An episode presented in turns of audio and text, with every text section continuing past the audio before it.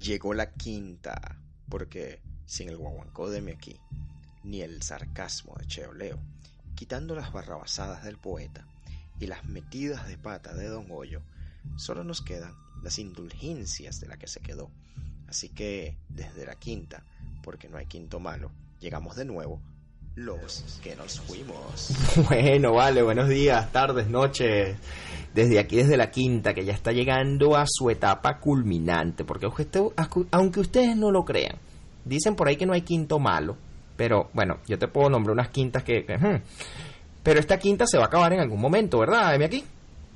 Eh, totalmente, un saludo a mi querida gente de la Quinta Bar que tenían esos martes de jazz en vivo, ah, qué bueno era.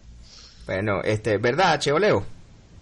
Sí, por supuesto. De, recuérdeme, ¿cuál es el tema de qué estamos hablando? De quintas. de quintas, de quintas. Mira. Sí, sí, de verdad, es, mi velocidad menos favorita, de verdad. ¿Te gusta más la cuarta? ¿O me gusta, más, me gusta más la cuarta. ¿Sabes por qué me gusta la cuarta? ¿Por qué? Pues cuando tú pasas de primera a cuarta, algo siempre se jode.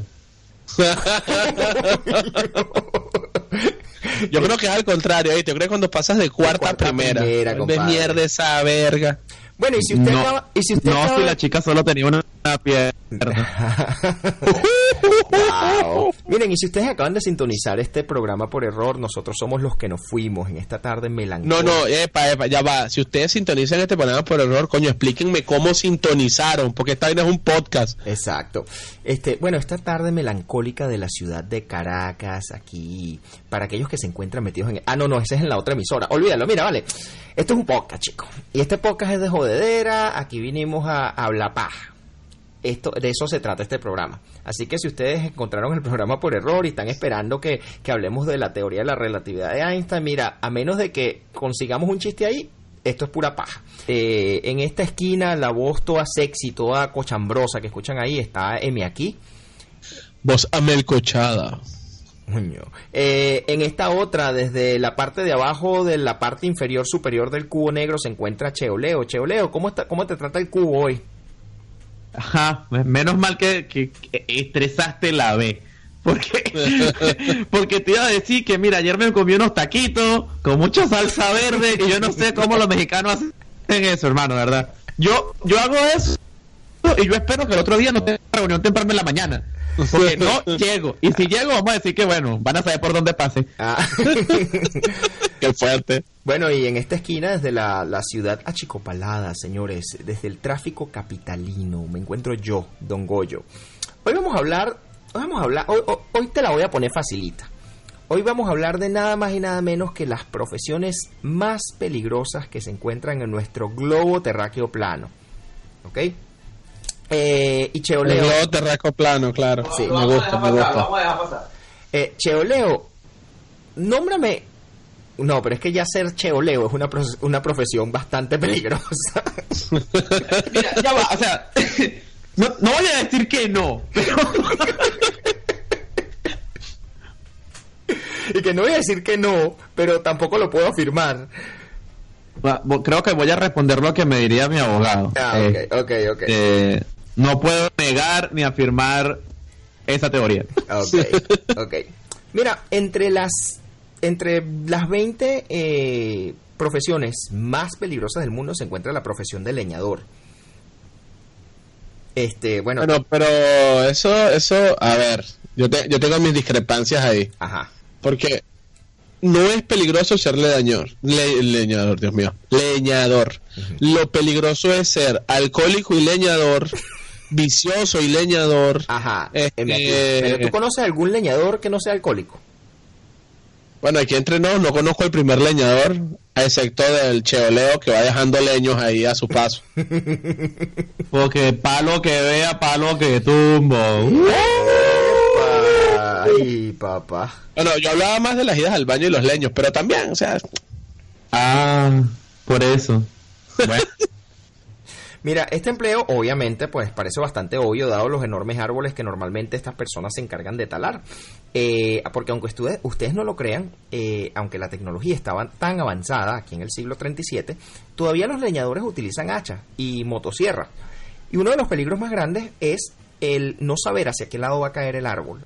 Ah, Pero insisto, insisto, o sea, no solamente estamos hablando de leñadores desfasados en el tiempo, sino que además leñadores borrachos y flojos. Porque mira, hoy en día yo, yo soy harto fanático de Discovery Channel.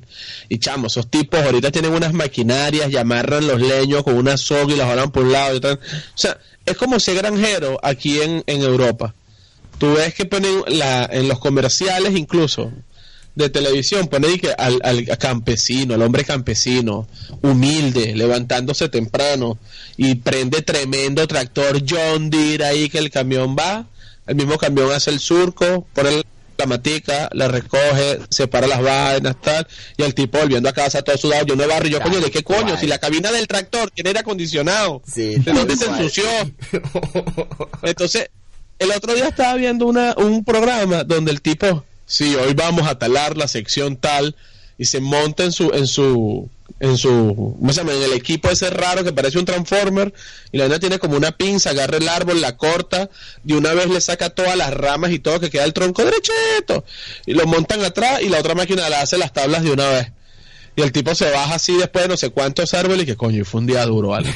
Estoy cansado. Oye, ¿qué te- Así que voy- voy a llamar a la mujer y que mira, ve montando unas arepas que hoy voy reventado. Tú- Traje más. ¿Tú crees que mover esas palancas y mover esa máquina no cansa, chamo? ¡Ay, qué rico! Si me mueves la palanca también con moto. Bueno. Ay, papá. Este, Mira, ya va, este va, de verdad esta va a ser la temática de este programa. eh, sí, sí. Sí, porque yo, yo hablé al principio, cuando di, el, cuando di el intro, dije que hoy nosotros hablamos pura paja. Entonces vamos a sacarle chistes a las profesiones más peligrosas. Porque somos, Ah, pero ya somos cifrinos. Porque nosotros somos No, es- somos cifrinos. cifrinos, claro, claro. O sea, el obelisco antes que todo, pues. ¿Sabes? Se fueron, se fueron demasiado. Bueno, ya va, ya va. Pausa. Este, yo creo que mi aquí tiene razón. Esa, esa primera profesión está un poquito desfasada. Pero bueno, seguimos. Bueno, la siguiente... Es que es verdad, porque ya para terminando la vaina, antes si era chévere ser leñador, llegas así, todo rascado, con tu hacha, ¿sabes? Y ahí sí apostaba con los panas, ¿para qué lado va? A ver, a ver quién dice, ponga más tal. Sí, bueno, ahí si, va. si- si lo pones así, ya, ya entiendo Es por qué más, no. Imagínate, imagínate dos hombres con hachas pendientes de tumbar un árbol. ¿Te imaginas la vez cada vez que hicieron competencias cayéndole a cada uno de un lado hachazos al árbol para ver si le caía al otro? Pero ven acá, ven acá. Eso la gente con hacha, pero ¿y la gente que es leñador con serrucho.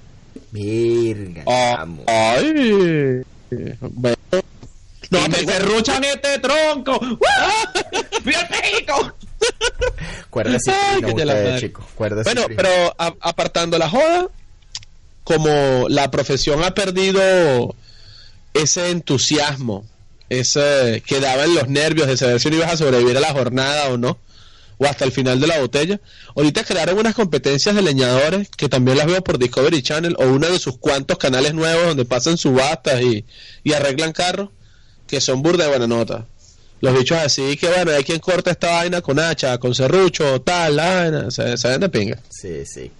No, bueno, yo ahorita, el único concepto así que, que para, para ustedes millenniums o millennials, el único concepto de leñador que tienen es el look.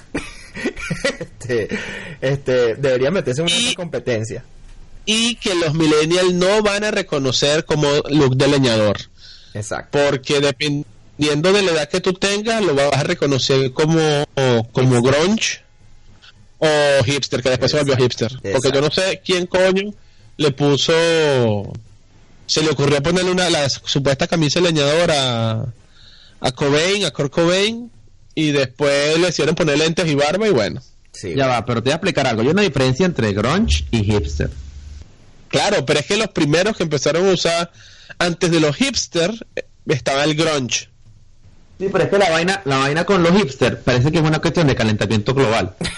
los carajos llegaron y dejaron de usar jeans desaliñados y empezaron a usar unos hot pants ahí burda de raros con la franela de leñador, las piernas peludas y unas botas de esas, eh, ¿cómo se llaman estas botas? Las marrones, que, que mucha gente usa. Timberland. Ajá, unas botas Timberland. Entonces tú lo ves con los chorcitos así calientes pegados que se le ve media nalga, las piernas todas peludas, las botas Timberland, una franela con las mangas así abiertas, encima la camisa de leñador y una bufanda. O sea, pana, Bueno, tienes frío, tienes calor, vas a rapear, ¿qué coño vas a hacer con tu vida? De- y definitivamente, bañate, weón. Aquí pega el olor. ¿Qué te puedo decir? Bueno, es que tú sabes que eso, eso es todo un tema. Definitivamente eso es todo un tema. Y eh, incluso, yendo un poco más allá, las lesbianas también tienen derechos ahí sobre la camisa cuadro. Entonces uno no sabe si las que pusieron de moda la camisa cuadro eran las mujeres que querían ser leñadoras o si fue un leñador que le dejó la camisa a la mujer. Ahí hay todo un peo, pero bueno, la cosa va así. Lesbiana, eh, grunge y hipster usan la ropa de los leñadores. Y, y- tú sabes que es curioso. Ah, aquí entreno. Técnicamente, hipster es un. Eh, eh, están reciclando un término de los 40. Porque Pero hipster, para eso. sí, sí, porque hipster era como se le llamaba a las personas que les gustaba el, el bebop. E- ese tipo de jazz que utilizaba mucha improvisación vocal, en la cual no había letras, sino era el, el vocalista haciendo sonido. Como era el caso de, de este, de este carajo Parker, que, que lo- le decían Bert, porque tocaba el saxofón y de repente empezaba. Entonces, de alguna manera, esa, esa, esa palabra hipster pasó a ser hipster hoy en día, que es todo lo contrario a una persona que le gusta este tipo de jazz. Es una persona que sencillamente no le gusta la cultura popular, la mainstream, la, la que está de moda, y se va por una cosa distinta, que, que aparentemente tiene mucho que ver con Lady Gaga. Claro. Eh, Bueno, y no para sé, que- es que... Y para, y para aquellos que se comieron el cuento de que, bueno, de que eso iba, de, de eso iba el tema de hoy, pues vamos a seguir con, con el tema de hoy. Catador de helados. Catador de helado es un trabajo peligroso.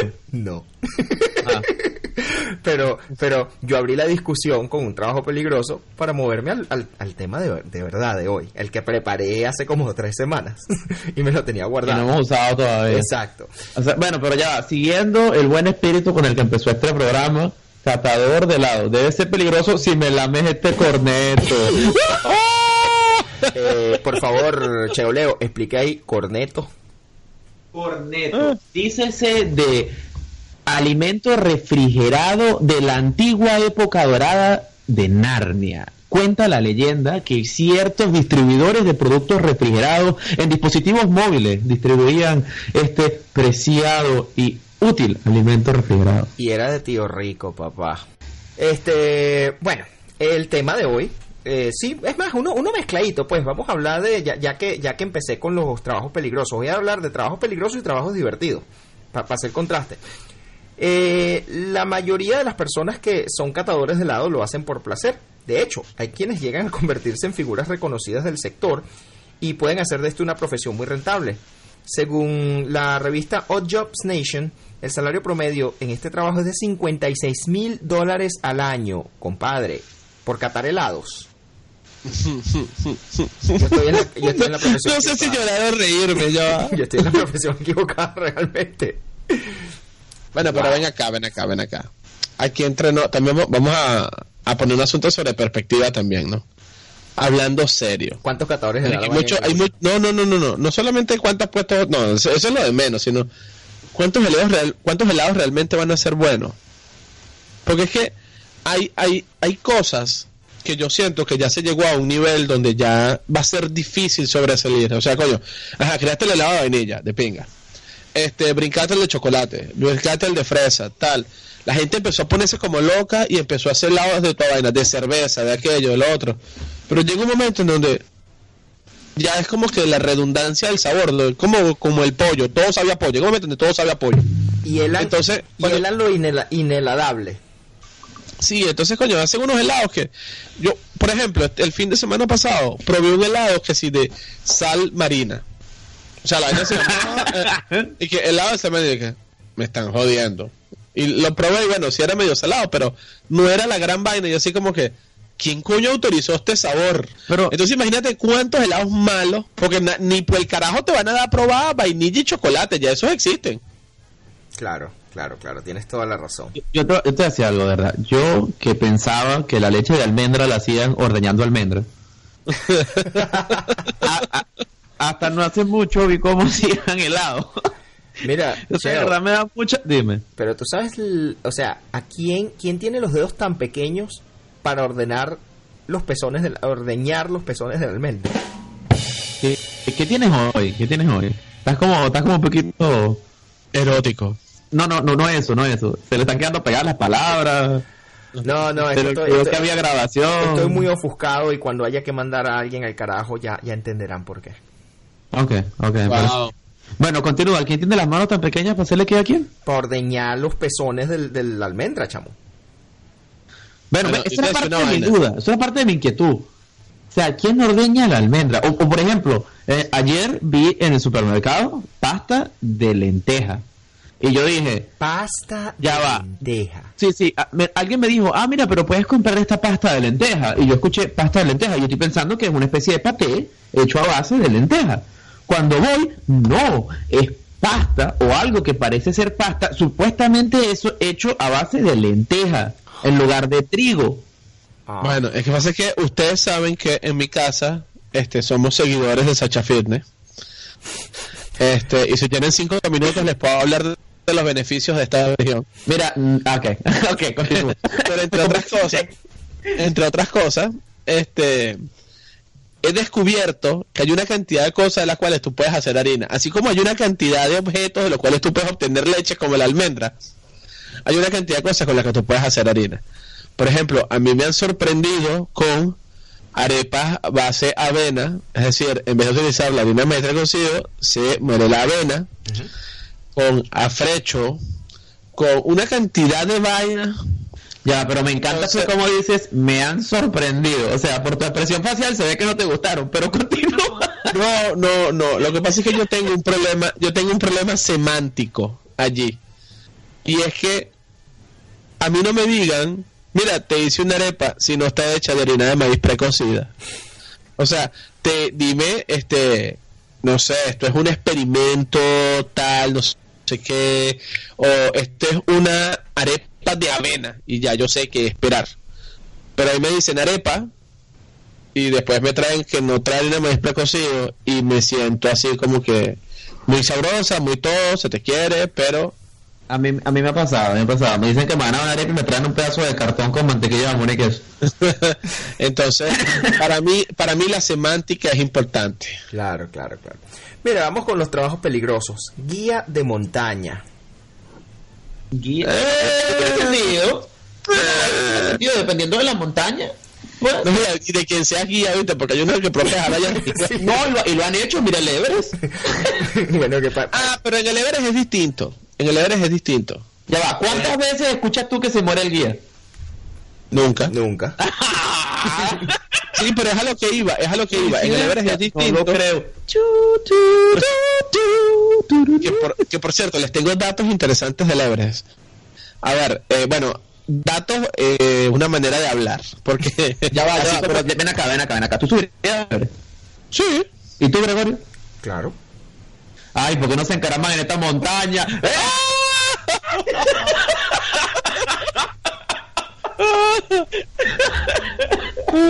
Bueno, este, apa- ap- apartando el, el, el, el recostón, ustedes saben que el Everest hoy en día es un negocio tan lucrativo, pero tan lucrativo que hay cola para Sí. subir al Everest.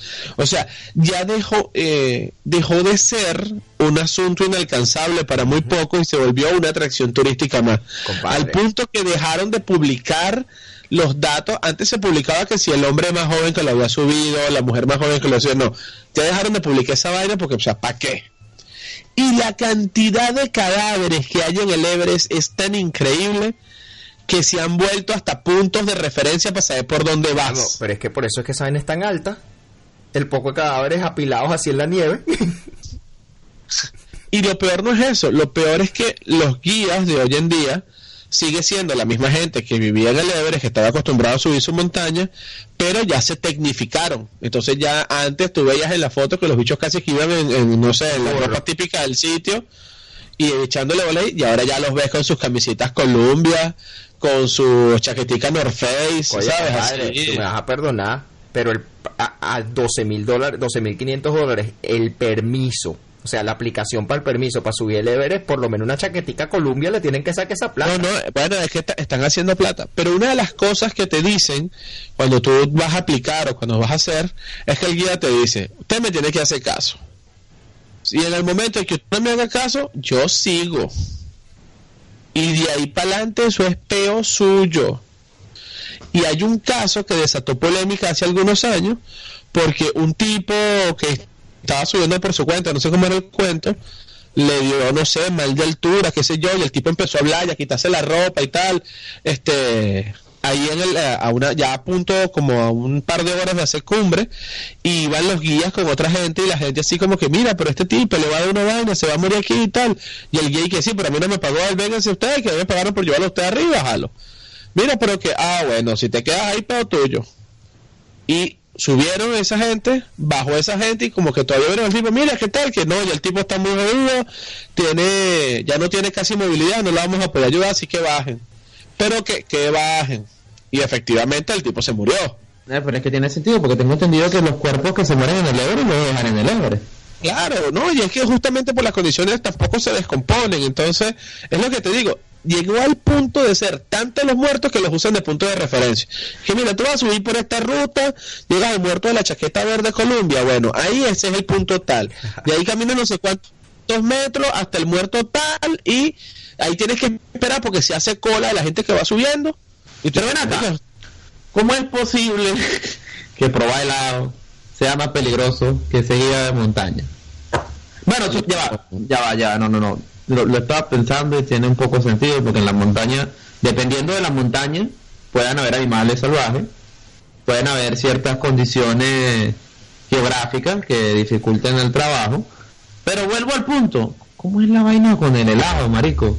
O sea, de verdad, de verdad. O sea, yo he conocido gente así que, que se vuelven adictas a esta barquilla, pero coño. La madre, vale, con este muchacho, chico. El No tengo, vale, dame la siguiente No, es profesión. muy chu, muy, muy, muy, eh, ya está, se me olvidó. Mira, la siguiente profesión, Emi, aquí esto te va a importar. Capitán de yate. Bueno, mira, después de que en este podcast se ha, leído, se ha leído la noticia de que se hundió un yate por exceso de puta, este pues sí es peligroso, hermano, es peligroso, es peligroso. Sí, sí. Este, si lo tuyo es el mar, podrías ser un buen capitán de yate. Los que llegan a dirigir embarcaciones de 10 a 30 metros se pueden meter la bicoca de 45 y 85 mil dólares. Si te toca un, si te toca un yate de 30 metros, así como el que tengo yo, con facilidad 130 mil. Ok. ¿Qué tal? Pues, lo que pasa es que, vamos a ver, depende de el yate, Ajá. porque aquí en Europa se ven unas vainas que parecen un país flotante. Sí, sí, sí. que la vaina sí. tiene que si la yate tiene que si que la piscina A, la piscina B, el jacuzzi, la vaina para las putas, tiene que si otra lancha adentro por si tú quieres salir del yate, el helipuerto arriba. Y entonces tú preguntas y le dices, bueno, sí, este, aquí, ¿cuánta gente trabaja en el yate? Son como 70 personas, que si el capitán, que si el primer oficial, que si el chef de la cocina A, que si el chef de la cocina de los canapés, y tú, marico, ¿y en qué momento? No, y lo más cumbre, tú vas que si, o sea, a ver, tú ves el yate parado en una, en Barcelona, España, por decir algo. Ajá. Y entonces, coño, ¿y, y el yate de dónde viene? No, el yate vino desde otra localidad en tal parte. Ay, coño, ¿y quién es el dueño? No, un tipo que viaja en avión porque le da la dilla hacer la travesía en el como- yate. Entonces, él viaja en avión, llega a Barcelona y tal, y entonces ahí se monta, hace su fiesta ahí y tal, y qué sé yo, y cuando va para el otro lado, bueno, manda el bote del yate adelante. y dije, "Verga, marico, de verdad, Yo, te- yo te voy a decir, yo no sé si eso es el extremo de, de la flojera o si sencillamente tienes tanta plata así como para pagarla. Pero lo que sí considero interesante es que eh, seguramente estamos odiando algo y es que esa persona, el dueño de ese yate, sabe que es peligroso Ajá. y prefiere bajar en avión. Tal cual. Yo creo que eso es lo que no estamos viendo. Tal No, lo- y lo otro, a mí lo que me parece de pinga del trabajo de, de capitán de yate es que, marico, si el dueño va a usar el yate cuatro o cinco veces nada más, o sea, no, tu jefe no te jode mucho, tú vas bien, tal, tripea, rumbeas en el yate, porque se ven así una fiesta buena en ese yate cuando el jefe no está. Coño, no es por nada, pero sí. Estoy de acuerdo. Deberíamos, ¿no? Estoy de acuerdo. Yo estoy seguro que él pide que se la lleven por otro lado, nada más que para que no hagan fiestas ahí. Mira, ingeniero de líneas eléctricas, papá. Mm, Ya, no espérate, espérate, espérate, espérate, espérate, espérate. Eh, si puedes navegar en las olas del mar Pacífico con ese yate, ¿por qué no puedo yo navegar entre tus manos? bebé? Uy. oh, su está romántico, vale. Oye, No todo, no todo pueden, no todo pueden ser chistes así. Poeta, no te llevan nada, compadre. Mira, ¿qué será de la vida del poeta, vale? O sea, Pero a lo mejor montas en un yate. no, no, el poeta, el poeta me, me hizo una, me mandó algo hoy que me, que lo, que le recordó a mí, decía algo así como, eh, los tacos van con todo, Los así como tú conmigo, ¿eh? Van con... Ah, wow. No vale, Eh, esa- Mira, de verdad, de verdad, ese fue el poeta. De verdad, el poeta les mandó a decir eso a todos porque escucha que lo extrañan, que todavía piensan en él. Él, él quería que a ustedes les llegara esa prosa melodiosa. Esa perla del hipismo, ¿eh? Bueno, él le ha dicho, él le ha- Tal. Te voy a decir algo, eso de, esa perla del hipismo tiene sentido porque él le ha dicho potra más bien. Bueno, yo no sé, yo no sé si, se- si el poeta está consciente de lo peligroso que puede ser capitán de yate, pero yo sé que yo he visto al poeta en foto, en yate, pero falto de, de putas para hundirlo. Ah, coño, pero sí es chimbo. Yo también he visto el poeta en yate, estamos. Este, yo no sé. Lleno de puta buscando un hilo o... Mm, No voy a contestar. Te voy a dirigir a mi abogado. que por cuestiones legales no puedo responder. eh, eh, eh, no- nosotros, no puedo negar ni afirmar esa declaración. nosotros tenemos un non-disclosure agreement este, para, para eso, entonces no, no puedo, de verdad no puedo, no puedo. O sea, Está bien, está bien. este, mira, fotógrafo para Google Maps. ¿Eso es peligroso o buena nota? No sé, yo creo, yo creo que él tenía razón y de verdad nunca fue eh, trabajo peligroso. No, no, esto es buena nota. Ah, ok. Es que él me está mezclando los peligrosos y los buenas notas y no sé qué otra cosa. Exacto. Bueno, primero te digo algo. Y aquí, aquí veo hoy a, a, a emocionar a muchos y a entristecer a otros. Ajá. Voy. Ese trabajo, técnicamente hablando, no existe. ¿Por qué lo digo? Porque Google, tú te puedes meter en Google Maps y puedes pedir prestado el equipo Ajá. Por una determinada cantidad de tiempo e incluso dependiendo de tu proyecto, querido porque escucha, te pueden dar el pack, ese que se montas en la espalda y te lo llevas y vas caminando haciendo el sendero, Por 800 O- bolívares. la o la camioneta que va grabando. O sea, Google te puede tú tienes que presentarte un proyecto y te puede permitir el equipo para que hagas la grabación del sendero, la ruta, calle, por la cual tú quieres que esté. No aguanto de verdad las ganas de rentar o que me presten ese equipo para ir a hacer una o- o- toda una sesión de senderismo por Katia. Chamo. O. Chamo. De verdad, o sea, radical, radical, radical, tal cual. O sea, es que, es que mira, ¿tú has visto esos, esos, esos memes, esas imágenes, así esos videos en internet donde te muestran cosas insólitas grabadas por Google Maps? Sí, como por ejemplo los, sí. los australianos que se pusieron, que vieron que venía el geocar y literalmente se salieron del carro a tirar. O, por ejemplo, el perrito que iba persiguiendo el carro con, con Ah, el sí, ese es bueno. fotografía. Ese fue en Japón. Ese fue en Japón. O el tipo que está llegando a su casa con de pea y se cayó por las escaleras y el carro lo grabó. Aquí entre nos, aquí entre nos, mis respetos, pero de verdad, mis respetos y mi total admiración a la gente que se dedica a meterse en Google Maps, nada más que a ver si pillo una de esas cosas. Bueno, yo te puedo decir algo. Este, el, yo, yo a veces me meto en Google Maps porque quiero saber si mis carros están siendo mostrados en el, en el mapa. Y cuando tú googleas mi, mi, mi oficina, ¿verdad?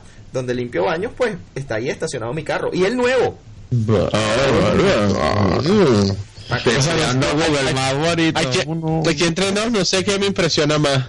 Si la publicidad que tiene la oficina, la publicidad del carro nuevo, o que Google actualiza la foto de tu oficina, porque oye, que mira, pst, el jefe cambió de, de carro, pst, foto nueva. Tal cual. No, no, Ay, no. mira, sí sale. ¿Viste? Ah, pero qué inteligente Google bloqueando las placas. Ah, claro, tienen que bloquear la placa. Tú eres loco. Si no, si no sería ilegal, ¿no? Sí, sí. Porque con eso te pueden te pueden encontrar, pues. Yo, lo- yo lo mandé a bloquear realmente. Bueno, claro, tú y todos los otros millones de usuarios que aparecen en esta imagen de la calle. Miren, a- hablando de eso, esa- eh, aquí hay esas pequeñas, grandes diferencias de Europa y eso que mientan el, el nuevo continente. Por ejemplo, Google aquí no tiene una cantidad de funciones porque dicen que atentan contra la privacidad de los usuarios. Ajá. Que Entonces- contra la privacidad. Sí, sí. Entonces yo de repente que coño quiero que Google haga tal vaina y así que Google me dice que, bueno, menor, es que está en Europa, tú sabes. Aquí no, ese beta, mm, mm. No, no, yo- ay. y, y lo peor es que si tú googleas la dirección de mi casa, este, también sale mi casa. es la misma. Me da, me da súper, eh, me parece súper cómico porque, claro, por lo menos en el, en la foto del Google Map actual de la oficina, salen tres carros de personas que, que están laborando ahí a diario. Y entonces tú vas a llegar y, y el que nos busca en Google Map lo ve con, y, y sale tal cual. Y yo digo, coño, yo no soy de aquellos de teorías de conspiración, pero así nacen las vainas. Es que, mira, a mí cuando, cada vez que salen noticias de que, no, bueno, bombardeamos tal vaina por accidente y tal, y yo me meto en maricón, se ve. O sea, cuando era cuestión de googlearlo, que era lo que tenía que bombardear, o sea, de verdad. No, yo de verdad esperaba que, que me dijeran eh, el, que en el cuento de tuviera un poquito más de descripción. Sea, yo, yo esperaba que Don Gorio dijera no, porque sabes que aquí no respetan la privacidad. Tú te metes en Google y colocas mi placa y aparece dónde estuvo mi carro en el momento que pasó. Yo esperaba algo así, tú sabes, todo teoría conspirativa. Ya estaba prendiendo el porro y poniéndome el forro de, de papel aluminio en la cabeza para evitar que me fueran a leer los pensamientos mientras le echaba el cuento. Pero de verdad fue bastante decepcionante que No, no. no, no, Cheo, es que no puedo decir más porque tú sabes que eh, esta- estas transmisiones gercianas están siendo interceptadas por la NSAWB YBQK seca. Así que... Eso, eso es malo lo que yo esperaba escuchar. Gracias. Ok, ok. Entonces tú sabes que hay que mantener la distancia entre lo que uno puede decir y lo que uno no debe decir. ¿Capish? Ah, Bueno, pero vamos yo, a- yo prefiero Ajá. mantener la distancia entre, entre tu corazón y el mío, ¿verdad? Oh, qué lindo. Ordeñador de serpientes venenosas. Ya va. Esto, esto es como el caso de las almendras. Este, bueno, ellos ordeñan literalmente el veneno de las serpientes, pues, este, las colocan como en un vasito que tiene una tapa así que parece un tambor, agarran, le agarran lo, la cara a la serpiente y la meten dentro de esa broma y sale el veneno. Este, hay aproximadamente, eh, esto, esta tarea se hace aproximadamente mil veces a la semana, pero hay una pequeña, una pequeña disyuntiva. Hay solo 5.000 ordeñadores de serpiente en el mundo. No, bueno, es que no es como que muy atractiva la idea, ¿no? Eh, por lo siguiente, imagínate, imagínate que tengas que hacerlo mil veces. Debe existir una estadística sobre cada cuántas veces existe la probabilidad de que te muerdan. Entonces, Oh. por poquita que sea esa probabilidad, después que lo has hecho mil veces, aunque sea rajuñado está. Exacto. Eso sí es verdad, compadre.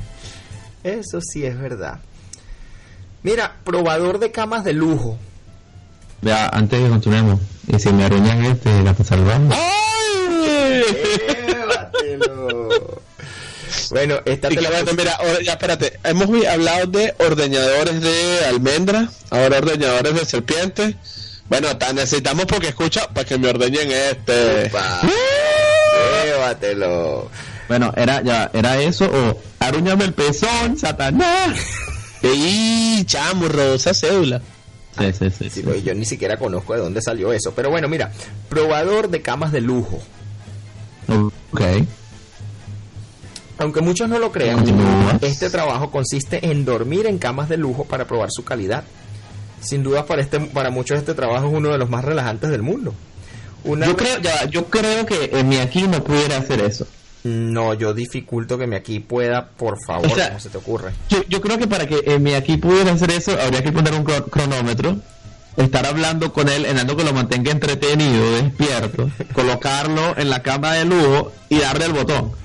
Y ver cuánto tiempo lo pueden mantener despierto. Y creo que a mayor comodidad, mayor lujo en la cama, ¿no? Claro, va a ser difícil porque eh, me imagino, conociendo a Emi aquí, que eh, el, el cronómetro, la diferencia entre uno y otro va a ser que si 13 segundos, 12 segundos. O sea, ni- no creo que ningún colchón, no importa la calidad, llegue al minuto. Es que eh, ese es lo que iba a decir. Yo creo que yo sería mal probador, ya que puedo dormir.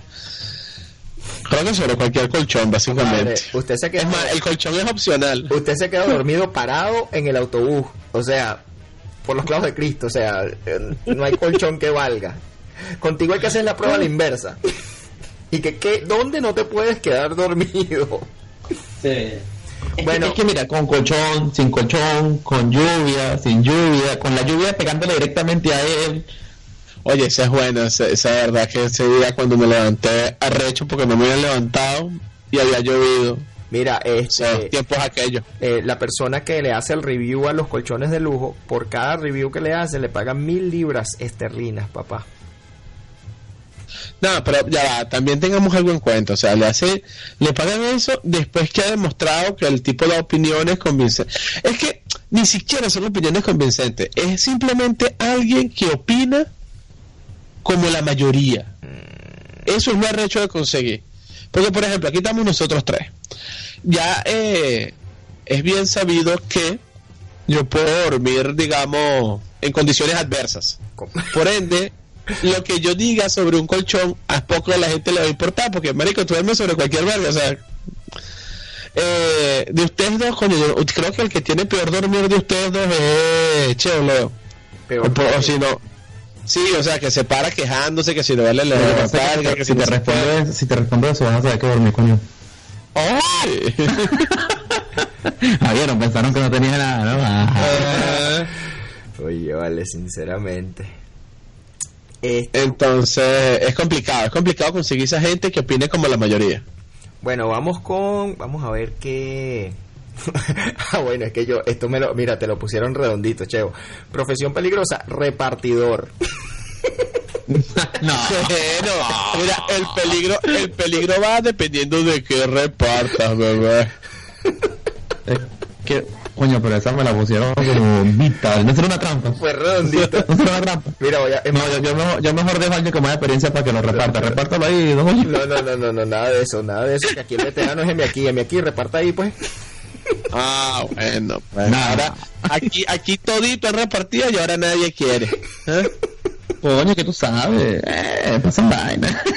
Mira, bueno, yo voy a hablar de mi experiencia personal, mía propia de mi persona, ¿no? De mí. Eh, un momento en que yo necesitaba un dinerillo extra. Y aquí hay un servicio de reparto en bicicleta llamado Deliveroo. Y bueno, la, entre, las, eh, entre los supuestos beneficios está el hecho de que tú decides cuándo empezar a trabajar y decides cuándo no y tal. Bueno, como yo era un tipo que necesitaba mi dinerito, yo agarraba mi bici y tal y pues salía a repartir, tenía que ir a buscar de donde estaba al restaurante la comida y de ahí a la casa de la gente. Lo más peligroso que me llegó a pasar creo que fue haber manejado bicicleta bajo nieve. Y tuve la suerte de que el piso no estaba congelado, así que no me di ninguna batida ni nada. Bueno, yo creo que lo más peligroso era para la gente que después de todas las mierdas que yo tenía que hacer para llevarle la comida, coño, ni, ni un centavo de propina. Y después la pregunta típica que, ah, pero es que tú andas en bici. Y tú te reventabas y que, no. Pero más allá de eso, nada, no me parece tan peligroso. No, yo me siento excluido de este club porque de todas las profesiones que he hecho, nunca he repartido, chamo. Me acabo de dar cuenta. Ah, ¿quién engaña? no, ¿A de pana. quién engaña? Que, hay, delivery. hay, hay cuentos en la sabana. Epa, ¿qué pasó? ¿Qué es eso, chico? Mira, como le dejan a uno en la calle aquí, ¿ah?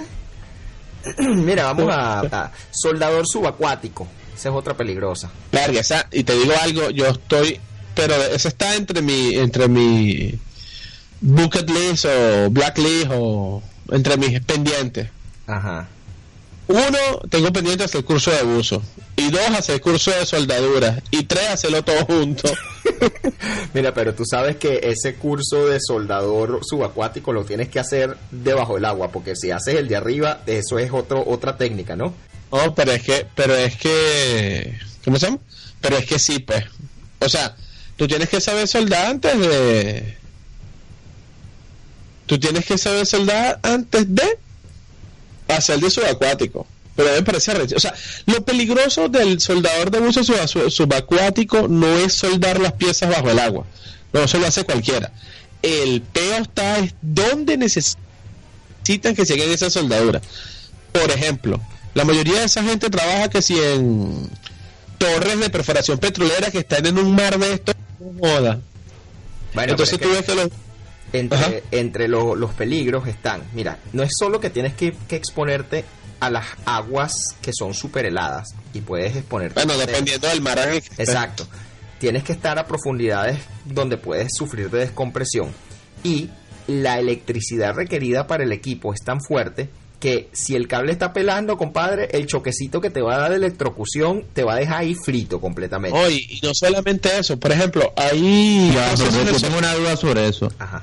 ¿Y qué pasa en el caso de este cable pelado que tenemos tú y yo? No, y por ejemplo, cuando trabajan en astilleros o en ciertas embarcaciones, tienen espacio reducido para trabajar y pueden morir aplastados por la... De verdad, es una de las profesiones más complicadas, recontrapelúa, porque Sa- ¿Sabes cuál es las la, condiciones son... de ¿sabes cuál es la sí. tasa de mortalidad? Sorpréndenos. 19%. Es bastante alto, ¿no? Aquí entreno, no me lo imaginaba más alto.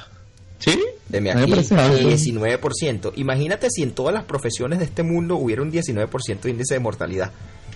Pero es que, pero es que las hay. Por ejemplo, la, la gente, lo que pasa es que a la gente le gusta mucho el fútbol y omite ciertas cosas.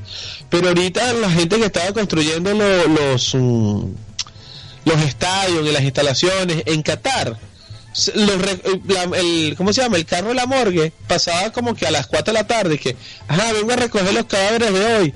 Y eso era una vulgar construcción, pero a sesenta y pico de grados al sol. O sea, y con el mínimo de vainas de seguridad. O sea, lo que pasa es que eh, hay profesiones de profesiones. Claro, bueno, de hecho, como ser eh, no, policía en Narnia o, o vendedor de drogas, no sé, en, en, en, en, Filipinas. Sí, pero no sé, yo, yo creo que son cosas distintas. claro. Porque eh, un vendedor de droga, la, la mayoría no mueren. O sea, la gran mayoría. Pero en este caso estamos hablando de que en esta profesión en particular, uno de cada cinco pela bola. Sí. Bueno, es como, es como, es como la gente esta que caza los cangrejos, que es bien en Di- en Discovery Channel, que hay una gente que se monta en un barco, ahí a cazar cangrejos a, a un mar por allá todo loco, y también caza- se van 10 y regresan 9 u 8. Pero mira esto, ¿no? A- aquí en la temática de mi aquí, eh, trabajador de la construcción está en, está en la lista, ¿no? Y fíjate que durante la construcción del canal de Panamá murieron 30.000 personas. Y en la construcción del ferrocarril de Myanmar-Sian murieron 106.000 trabajadores. Durante el- la construcción de los equipos de los, esta- de los estadios perdón, que albergarán, albergarán la Copa Mundial de FIFA en Qatar, Lánzate un número ahí, aquí. Mm, no sé, mil. Eh, Leo, lánzate un número más, un número más decente, por el amor de Dios. 251 con 25. No vale. Sí, ese que se murió por parte. Sí, ese, ese murió lacerado. No un día vale. estaba un remacho y puso un dedo ahí. Si, si- si te acabo de mencionar 30.000 y 106.000, ¿por- ¿por qué me baja de los 10.000? Fueron Bueno, 19.000 porque- 19.000 empleados que murieron construyendo los estadios esos en Qatar. Pero mira, eso es lo que Ah, a decir, bueno. o sea, eh, ellos no murieron por construcción, ellos murieron por condiciones ambientales. No, ni siquiera. Ellos murieron por la falta de, de, ¿cómo se llama? de sentido común o de medidas de seguridad. No, no, pero es que por lo menos en el canal la mayoría de la gente que murió murió fue por falta de vacunas y picadas de zancudos que estaban en ese momento esparciendo una fiebre y mucha gente murió por eso. En el caso del canal de Panamá en particular. Ok. sea, no, no tuvo nada que ver con, con que estaban construyendo y de repente se cayó una viga y pff, o que alguien se le ocurrió decir, probamos el canal, bueno, vamos a ponernos todos adentro para la foto.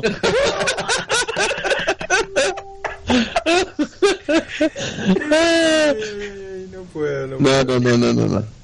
No, pero bueno, en fin, eh, por lo que tengo entendido en Qatar, la gente es medio jodida para acatar normas de seguridad mínima, pues. Sí, sí. Bueno, vale, eso es todo lo que traigo por hoy, señores. Fue un programa bastante divertido, bastante cifrí, no te lo puedo decir. Este, Emi aquí, ¿qué nos traes para hoy? Bueno, mira, este, la verdad he estado preparando muchas cosas para ustedes, queridos porque escucha. Y y ya que se me colgó Google. Y ¿Cómo, ¿Cómo llenar tu espacio en el podcast? y, ni siquiera lo voy a buscar, sino que le botón donde voy a tener suerte. no, no, no, no, mentira. Sé- sí sabes que les quiero hablar. Lo que pasa es que, dado todo lo que está pasando, eh, yo quiero empezar a utilizar mi espacio como lugar de protesta.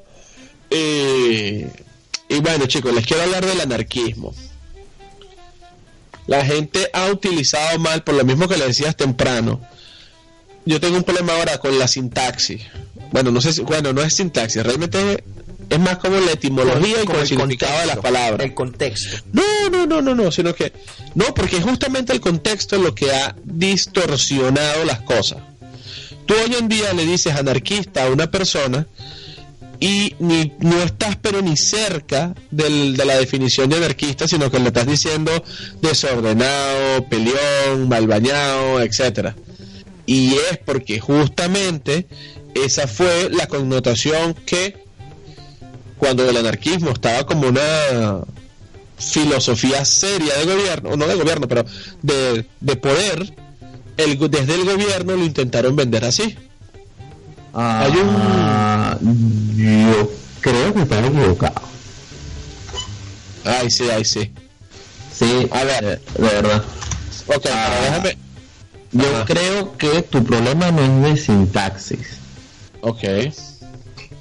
Porque sintaxis no es el orden con, de- con el que tú colocas las palabras para armar una oración. Tal cual. Ah, ok, entonces es de significado. Pero no me acordé la palabra eh, culta para decirlo. Bueno. Bueno, Así ok, que prosigue. entonces. Pero, pero de que tienes problemas, estamos todos de acuerdo. Ah, ok. Sí. En eso sí Bueno. estamos todos.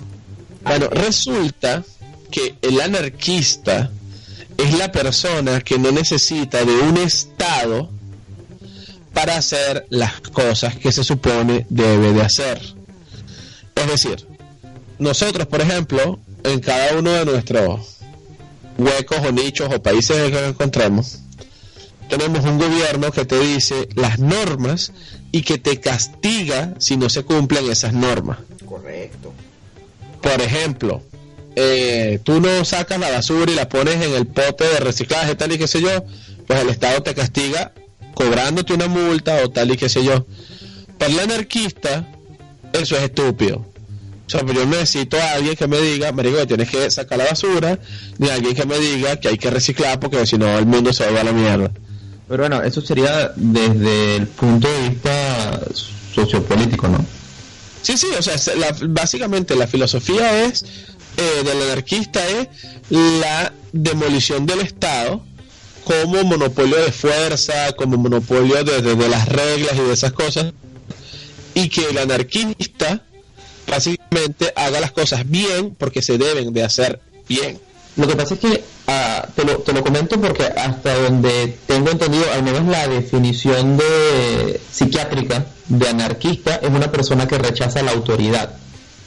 Bueno, es que justamente se le asignó luego ese tema psiquiátrico por eso. De hecho, vamos a revisar Wikipedia y dice, anarquismo es el nombre dado a toda filosofía política o social que llama a la oposición y a la abolición del Estado, entendido como monopolio de la fuerza. Y Ah, por bueno, extensión, Eh, Exactamente. El rechazo. exacto, y por extensión también al rechazo de todo gobierno político o de toda autoridad social impuesta por la fuerza sobre el individuo, por considerarlos innecesarios o nocivos. Eh, ahora mi pregunta viene en lo siguiente, ¿no? Su- o sea, no, obviamente esto es una pregunta abierta para nuestros queridos porque escuchen y para que piensen un poquito y le quiten el, el polvo a esa vaina que ustedes llaman cerebro. ¿Qué pasa cuando, supongamos un mundo paralelo, un mundo anárquicamente perfecto, en el que los anarquistas abolen el Estado, salen del Estado, salen de la figura jerárquica? Del ¿Quién coño, qué- quién coño gobierna? ¿Quién, ¿Cómo Pero se toman para las qué- decisiones? Pero es que a eso voy, o sea, la libertad tiene esos detalles. En el momento en que tú eres libre de escoger las cosas que quieras y de cómo lo vas a hacer y de tal y qué sé yo, entendiéndose por libertad el concepto real, no el libertinaje, sino la libertad donde no vas a joder a otro, este, eso genera en los individuos mucha incertidumbre. La libertad genera incertidumbre. La libertad hace que tú no sepas qué vas a hacer mañana o cómo vas a resolver mañana, porque así como tú eres libre, el resto de las personas también lo son. Y hay quien dice o cree que justamente creamos un gobierno ¿no? para eliminar esas incertidumbres, ya que el gobierno de alguna manera te va a decir qué vas a hacer y cómo lo vas a hacer. Mm. Interesante. Eh, o sea, ya te repito, esta es una pregunta para los que escuchan. No estás en la obligación de responderlo. ¿Qué pasa con esa gente que decide comprar un rancho, un- una granja, una finca o un pedazo de tierra, mudarse para el coño, agarrar un autobús, reciclarlo y empezar a cagar en un todito para reusarlo y tener todos los servicios sin depender del Estado? ¿Esos son considerados anar- anarquistas también? Bueno, yo creo que son hipsters. O leñadores, uno de los dos. O ermitaños. En este caso la pregunta es, ¿para qué lado cae el árbol ahí? ¿Y qué hay que hacer para que tú caigas aquí, chamita? Escucha. Ah, llévatelo, chuchu. Pero, ¿por qué les quiero hablar del anarquismo?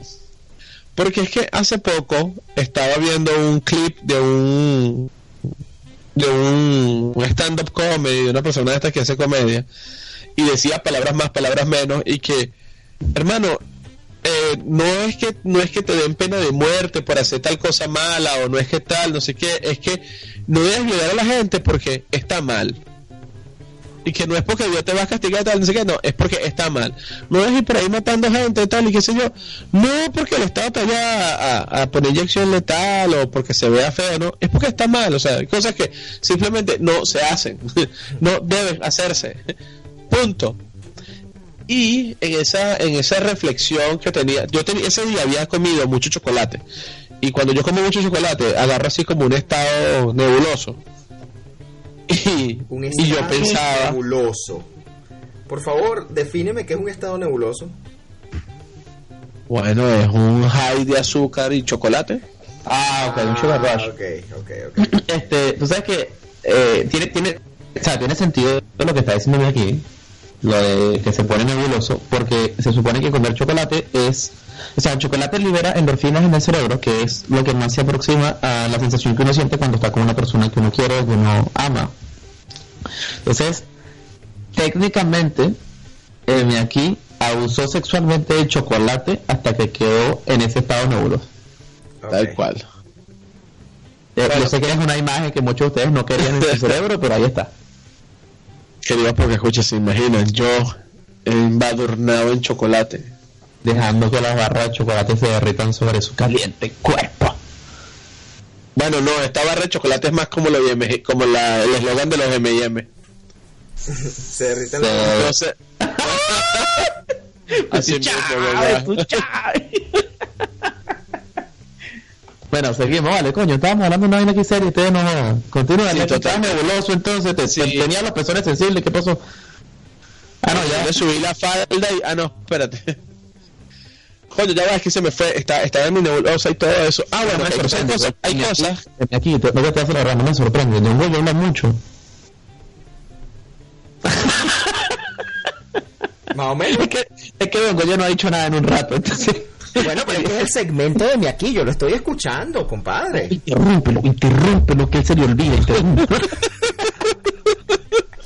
Bueno, volviendo a mi, al asunto, ¿no?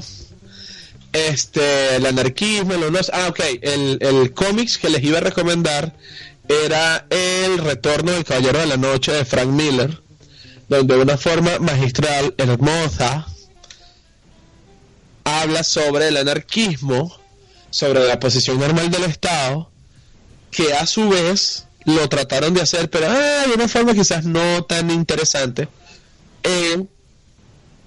eh, Civil War, la versión cinematográfica de Marvel, la nueva. Porque en el cómic se tiran otro peo. Claro. Y el asunto es ese. Sí, y el asunto es ese, ¿no?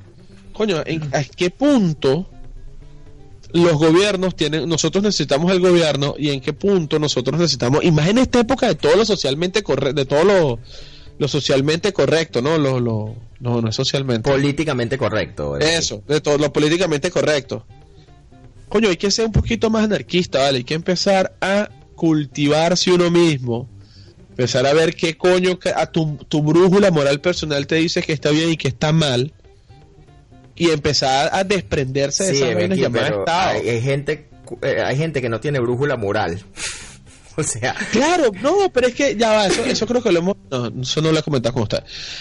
Eh, Así como hablábamos de la gente que les ordeña las serpientes y que hay una probabilidad que está allí de que, bueno, si lo hace tantas veces, hermano, que sea una, te lo chupan, que digo, te lo muerden. Ah. Este. Lo mismo pasa con la gente. O sea, hay, va a haber siempre gente para todo. Porque Claro. estadísticamente así lo dice. Es como, y ojo, no, no quiero defender a la iglesia, pero ya que caímos en estadística, es que la iglesia es la institución que debe tener más empleados sin ser una empresa multinacional. O sea, Mm. la gente que trabaja para la iglesia debe de contarse por millones. Y solamente y por pura estadística, coño, hay un porcentaje de, si tú reúnes a no sé cuántos hombres, entre tal y tal edad, entre tal año y tal, qué sé yo, debe haber un porcentaje, por pura estadística, de pedófilo allá adentro. Claro. Entonces, coño, al ser la institución religiosa más grande, o sea, de mayor número, obviamente su número de pedófilos va a ser Claro. más grande que cualquier otra. Pero es que siento, Mm. o sea, y claro, eh, esto porque tú caíste, tú caíste en esto, tú caíste en la iglesia.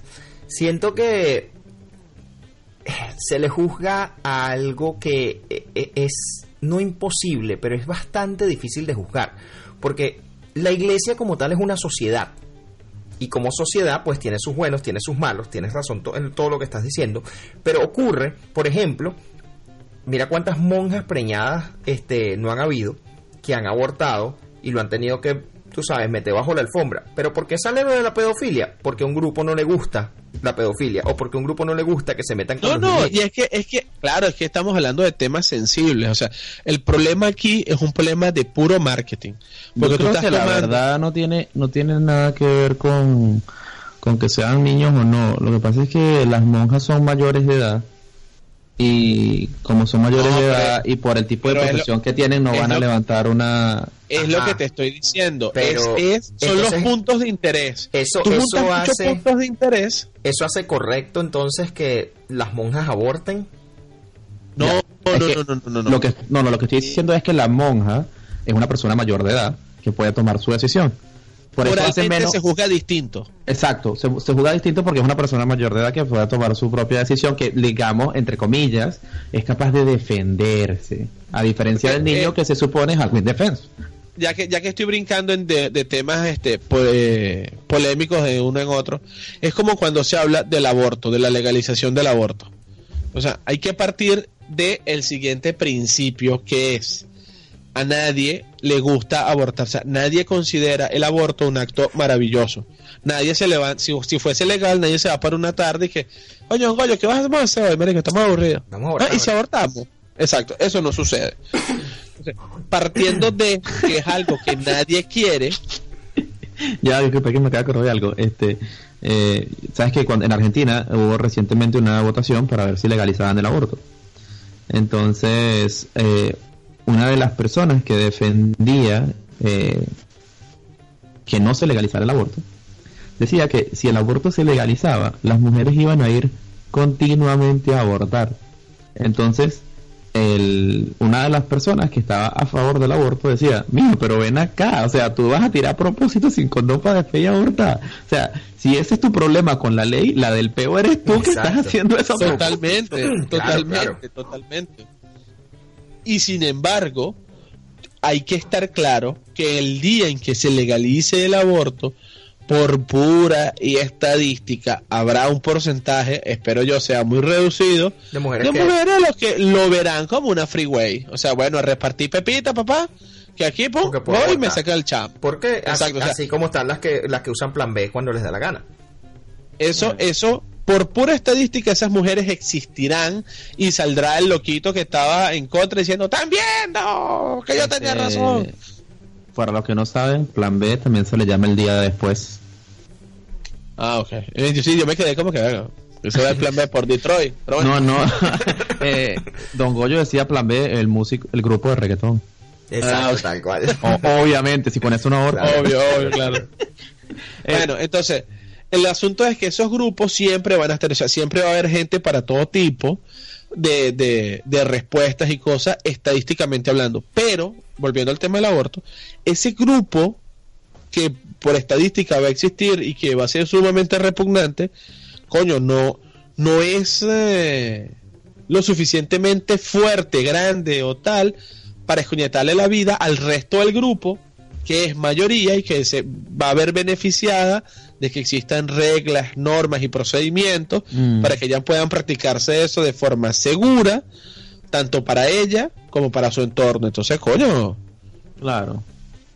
Y ahí es donde volvemos al asunto del anarquismo, que es que que ladilla que haya que tener todas estas batallas, todo este asunto, porque el Estado no sea capaz de ver, porque es que muchas veces las las mm, las decisiones de Estado no tienen que ver con los beneficios de la gente, sino con los beneficios políticos, para el que gobierna de turno. Exacto.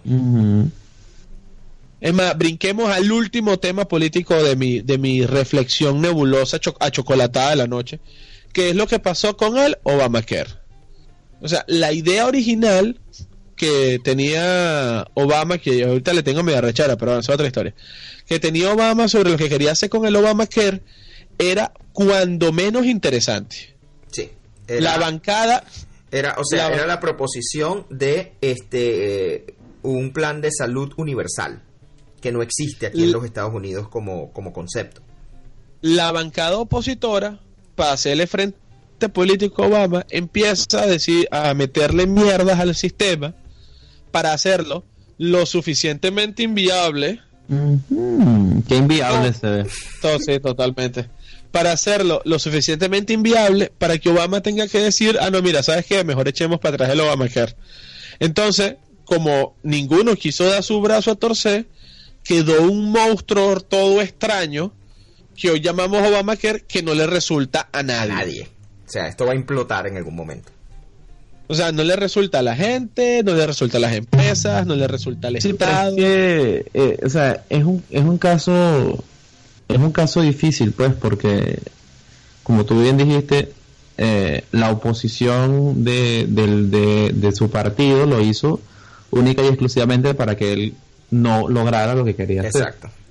para no tener un rédito político, pero a lo que, es a lo que voy, o sea, tenemos a un organismo que se supone que está allí para velar por no- nosotros y está desvelando por él mismo y nos deja caer después un masacote que ni los beneficia a ellos ni me Pero beneficia que, a mí. pero es que, aquí, o sea, no es, no es- no es por nada, pero todo, todo ente, todo organismo que tiene un periodo de vida busca siempre su supervivencia. Tal cual.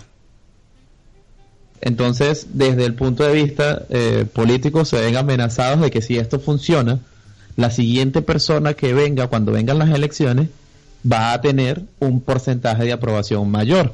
Y puesto como nosotros no sabemos hacer política limpia, el único modo que tenemos de hacer esto es saboteándose.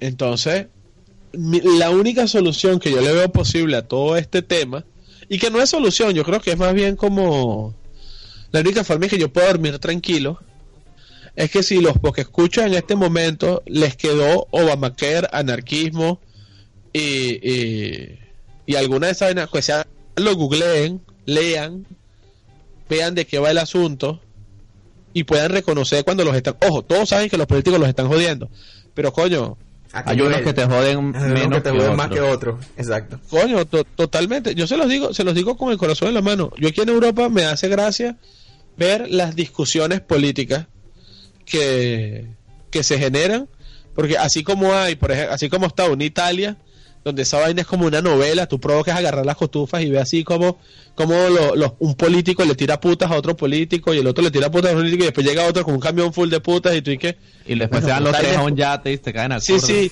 Y, y- y sale Berlusconi así vestido como el rey, va, como el dios Baco. Y que ya empieza la fiesta. Y entonces, oye, coño, no, no entiendo qué sucede aquí. Eh, después te pasas por otros países donde están discutiendo que si, mira, ¿será que construimos más escuelas? Y dice, bueno, hay, hay, hay futuro. No, pero es que mira, a, la- a las pruebas me remito y esto con, con lo que pasó en el 2000... ¿Qué año fue eso? 2019. Allá en Australia con la, la, la matazón que hubo en, en, la- en las iglesias estas. Que tú te pones a ver... Uno fue en Australia. Eso fue, de- fu- bueno, fue en Nueva Zelanda, que queda en el continente australiano. Wow. Este, ok. Este, no, hablando de eso, y, y sí, sé que en África. Eh, Ah, estabas bien. no, no, no. No, pero es que acuérdate que en, en el, en el siglo 32, cuando se fusionó Australia con África, ¿verdad? Pasaron a ser una, sol- una sola Pangea. no, bueno, este, cuando, Bueno. cuando ocurre eso, el Parlamento australiano actuó de inmediato y, y banearon, o sea, Ah, prohibieron no, las ya va, espérense, espérense, ya va, ya va. Es que han, han habido tantas matanzas que uno se enreda. Don Goyo tiene razón a media. Sí ocurrió una matanza en Australia, pero estamos hablando que ocurrió hace co- como veintipico de años y fue muy famosa. De hecho, hasta hay una película y yo de niño no sé si lo que vi fue la película o los reportes del hecho original, porque se me mezclan. Y sí, Australia creó una legislación para el uso de armas, tal y qué sé yo, donde desde entonces no hay matanza. Otro ejemplo, eh, Japón. Japón es tan burocrático, tan costoso y tan ladilla que la gente no tiene armas y tú escuchas que apuñalan a uno que otro, pero no escuchas desde de tiroteo. Pero es que eso es, eh, eh, eso es bastante relativo, porque lo mismo sucede en Irlanda. Pero en Irlanda se pueden comprar armas de manera ilegal, pero se pueden comprar. Sí, y se, y se matan entre ellos a punta de tiros también. Pero hasta ahorita nadie ha tenido la necesidad de ir a, a hacer limpieza étnica, por ejemplo. Mm. O, Mira. o- o- o religiosa. Sí. Algo, al- algo curioso, este, sobre la matanza esa a la que empezó hablando Don Goyo, pero después se refería a la otra. Am, el porcentaje de musulmanes en Nueva Zelanda es menor al 2 o 3% de la población total de Nueva Zelanda. Pero es que es, que creo que ahí, hablando de lo que hablábamos, está mal enfocado el tema. O sea, no se trata de que sea un grupo que esté jodiendo a los neozelandeses o tal. O, no, no, no. Era que con ese porcentaje de seres humanos hay un porcentaje dañado. Este tipo estaba dañado y simplemente la lotería era a qué grupo él iba a odiar lo suficiente como para hacerle algo. Sí, sí, no, pero me refiero es que, o sea, el es, es como la como el cerebro de la persona que ocasionó la matanza distorsiona la realidad para justificar en su mente que se deba hacer una limpieza Sí, sí. Correcto. O sea, el tipo en ese momento dijo, no, mira, son los musulmanes y ya está. Y en este caso... Pero mira, ven acá, Eh. cuando viene y me limpias este, Ay. ajá, los musulmanes. Ah, bueno, entonces eso, pues, el asunto, es el asunto de que, que escogió el, el criminal en este caso, el, el, el enfermo en este caso, quién es, a quién escogió para joder. A mí lo que me llama la atención es que siendo gente enferma como es, ¿por qué no han escogido algo que, que, que sea más retador mentalmente? Que si, no sé, en una convención de pizzerías o de charcuteros, ya que le aplomo así y todo, y que, ¡ah! Por, por ese, eh, por inventar la mortadela, que estoy gordo, no sé, tal. Siempre son Yo- unos grupos más Yo extraños. creo, ¿sabes qué? Yo creo que sí pasa, pero la persona que va a armar eso no, no va armada. Solo va a, a repartir coñazo o a gritarlo con un letrero. Eh, si esa persona fuera armada, capaz fuese más interesante.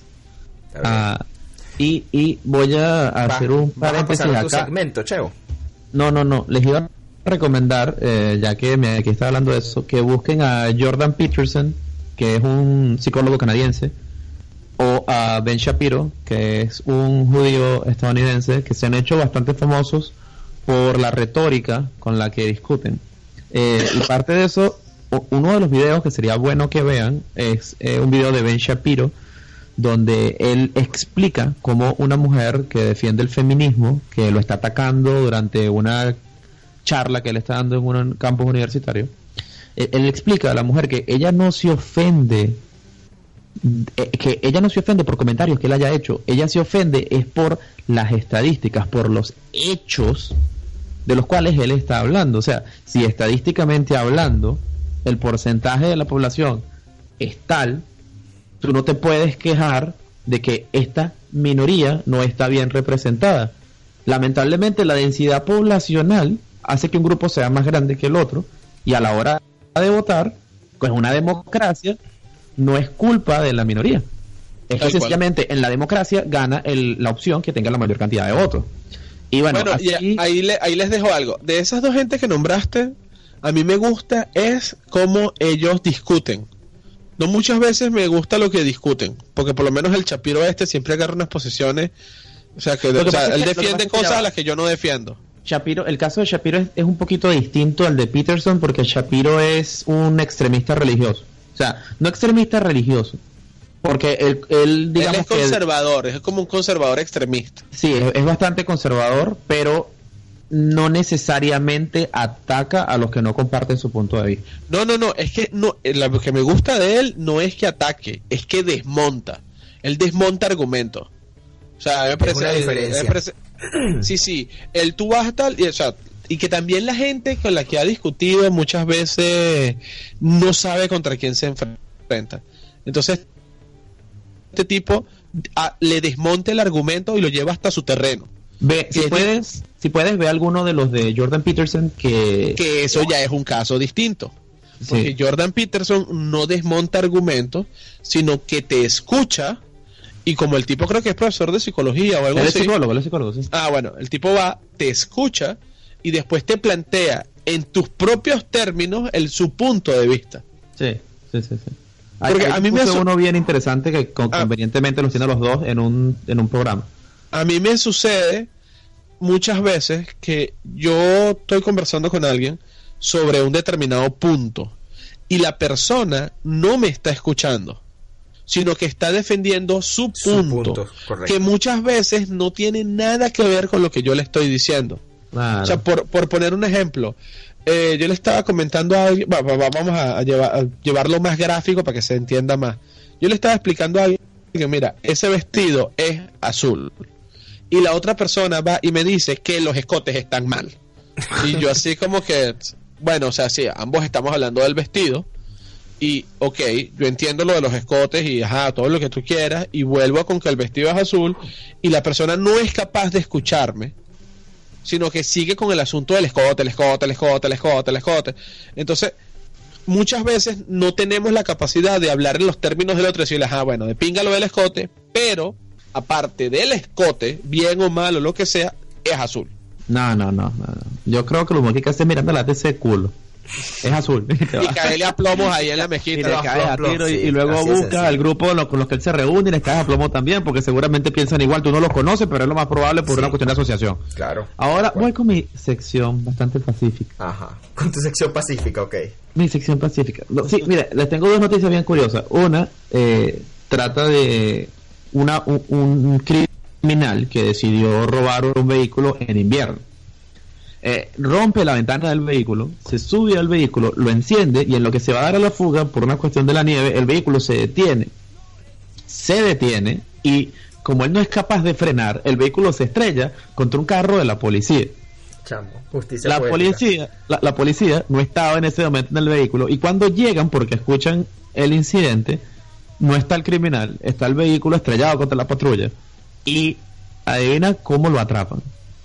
Porque dejó las huellas digitales en... No, se resbaló en el hielo y se cayó. No, sí, lo de las huellas digitales me, me quedó, me dejó pensando, o sea, el bicho mandó mensajes, publicó en Facebook No, que se no, había no, robado el pero es que si tú, carro. estás, si tú estás manejando, tú tienes huellas digitales en, en el volante, compadre. Sí, sí, yo- huellas dactilares, quizás. Digitales está difícil. Touché, mon ami. O sea, tú, tú cuando manejas dejas un código binario en el volante. 0100101. binario, tradúcenos ahí. bueno, bueno. lo, cierto que es que lo, lo agarraron no por las huellas ni las digitales ni las dactilares. Lo agarraron fue porque cuando se, se dio a la fuga dejó las huellas en, el, en la nieve La nieve. Y así fue que lo agarraron. Ah, claro. Es clásico, compadre. Siguieron, siguieron el caminito así en la nieve. ¿eh? Sí, fue súper chimbo, súper chimbo. Pero bueno, y el otro caso, que no es un caso estúpido, pero es una de estas vainas que pasan, es que, eh, disculpen, los de, lo de la nieve fue en New Jersey hace dos semanas. Eh, para los que no sepan, hace cuánto fue dos semanas, en el momento que tú estás escuchando esto, hace dos semanas. Y el otro fue de unos bomberos que recibieron una llamada eh, de unos cachorros que habían caído en una alcantarilla. Espérate, espérate, espérate. Necesito que me expliques cómo los cachorros llamaron a emergencia. No, los cachorros nos llamaron a, los Sí, bomberos. Te recibieron una llamada de los cachorros. Los- no, te repito, te repito. Los bomberos recibieron una llamada de unos cachorros que habían caído a la alcantarilla. Lo, la llamada no fue de parte de los cachorros, porque los cachorros no tienen bolsillo y por ende no pueden cargar monedas para marcar de un teléfono público. Ah, Obvio. yo pensé que era desde la alcantarilla, no había, no había señal. No, ¿quién le va a dar un celular a un cachorro? Es cuestión de lógica, dame aquí, por favor. Alguien que sí tenía saldo y renta llamó a los bomberos por unos Señal. Alguien que se tenía saldo y renta. Sí, entonces este, los bomberos acudieron, eh, esta fue la temporada de lluvia en Estados Unidos este año, acuden a la situación, abren la alcantarilla y empiezan a buscar a los cachorros. Los bomberos consiguen a los cachorros, los sacan y les toman fotos y deciden llevarlos a la sociedad eh, protectora de animales a que los atiendan. Por como se veían los cachorros, los bomberos pensaban que eran cachorros de labrador. Y he aquí la parte curiosa. ¿Cómo tú dejas un grupo de cachorros de un perro que es tan costoso y tan popular en un sitio que la lluvia los pueda llevar hasta una alcantarilla? O sea, ¿qué, qué clase de ser inhumano o con poca visión para los negocios hace eso? Resulta que el bombero llama, uno de los bomberos llama al- a la sociedad protectora a ver qué ha pasado con los cachorros y le dice que bueno, que están bien, pero que algo no cuadra, que no se están desarrollando como deberían. Y el bombero dice, mira, pero es que están enfermos, tienen algún problema. No sabemos, le estamos haciendo exámenes. A la tercera semana, eh, el bombero decide llamar nuevamente al veterinario. Y el veterinario, el veterinario le dice, sí, ya descubrimos qué es lo que está mal con los labradores. Ajá, cuéntame. Bueno, es que no son labradores.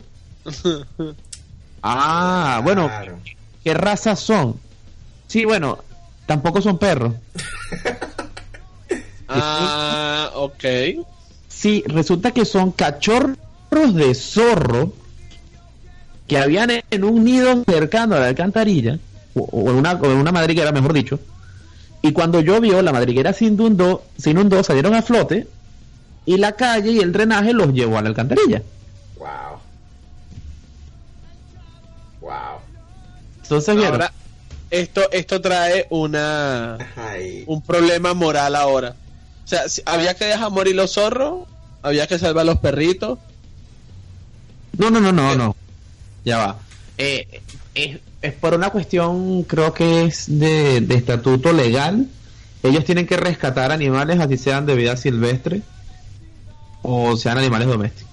O sea, que todo este tiempo que hemos estado pensando que los bomberos son de buen corazón es pura paja. Es que legalmente si no se meten en peo. Ajá, Exacto. ajá. Así que ya lo saben. La próxima vez que vean un bombero bajando un gato de un árbol, sepan, sepan que lo está haciendo obligado. Sí. Este carajo capaz no es buena persona. A lo mejor lo bajo porque tenía un uniforme, pero cuando se lo quitó fue y se lo comió con arroz chino. se lo vendió a los chinos. Da igual, se ganó, se ganó unas lucas. Ese, ese sí vio el potencial de negocio. Mira, vale, este, al César lo que es del César, al pueblo lo que es del pueblo y señores, al carajo lo que es del carajo. www.losquenofuimos.com, arroba los que nos fuimos por Twitter e Instagram, todos los que nos fuimos por Facebook. Este, ahí hay un muro en la primera página, justo al lado de donde pueden escuchar nuestros episodios cifrinos, malandros, este, cutres y todo lo que le quieran llamar. Y Cifrinos del, Cifrinos del Valle. eh, Cifrinos del Valle, tal cual. Plos, plos. Bueno, este, dice la plaga, que se vayan todos, chicos, los voy a arrasar. No, la plaga decía es, ahí viene la plaga. No, na, na, na. Y cuando estoy rock and Y aquí está botando la cédula. Eh, Eso está en YouTube, búscalo. Ah, Mm, bueno, India Marciano dice, yo sí soy fresca, rastra, pero tú lo que eres, un flácido. Chay, chamo. Mira, es que ay, este peor cuando apareció cuando yo me pierdo un programa y la gente se anda aquí. sí, sí, tal cual. Ya vaya con Angie Gómez, por favor. A ver, Angie Gómez. Que se vaya a Cheoleo. Porque me da la gana y ya. Bueno, che, vete. Mira, este Luis Pérez. Que se vaya Ignacia Montana porque ella es tremenda microondas. Mi...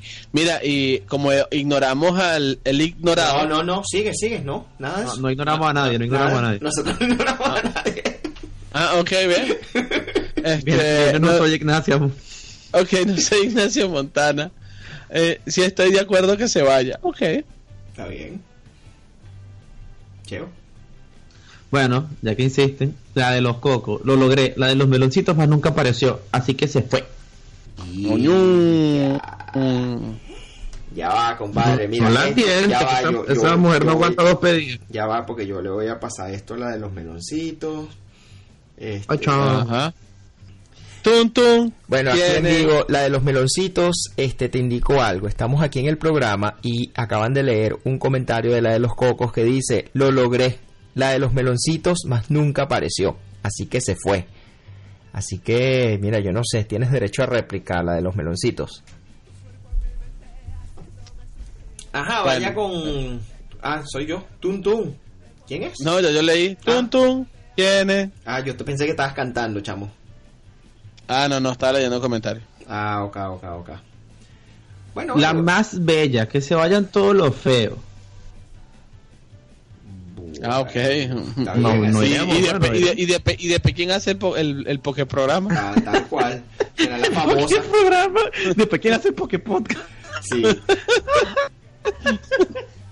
Mira, el fisco dice, mira chico. El fisco. Ajá. Mira chico, paguen. Todos paguen. Ay. Verga. Mira, chévere, yo- yo ya, pago tú, ya tú hiciste tu declaración de impuestos. Está bien. Mayoría. Mayoría dice: Se lamento a mi tío por sádico. Tengo 14 y me está abusiendo las tetas. Pero Bueno, Pero si Mayori tiene No. esa voz, chamo, qué chimbo. a ver, que- es que se está desarrollando. este, bueno, Mayoría. Lo primero que creo que tenemos que hacer es ver unas fotos de esas tetas a ver si están buceables. Porque si de repente tienes unas tetas buceables, tu tío no es sádico, simplemente es hombre. Ahora, si no son unas tetas buceables, sí ese señor está de de ser internado. ok. A ver, Wow. Bueno. El, el flex colita. Dice, se lamento a la chinota. El flex Ah. ok, bueno. Flex colita se lamentó a la chinota. te demoraste, ¿no? Sí, sí, sí. Cuando le cuentan el chiste y cuando lo entiende. Lo más cómico es que Eh. yo lo leo, yo lo leo con mi acento chino porque, o sea, de verdad, el flex suena como chino, pues. Mm, bueno. Los del trío. Eh, Este léelo tú, aquí. aquí, este es uno de los que quiero A que ver. tú leas. A ver. El cocote, el No. cocotero. No, no, no. El Cheo, co- Cheo, lea el cocotero y Emi aquí va a leer a los del trío.